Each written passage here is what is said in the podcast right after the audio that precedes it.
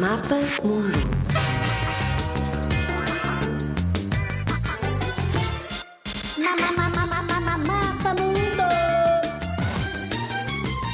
Angola é um país africano que parece mesmo um quadrado.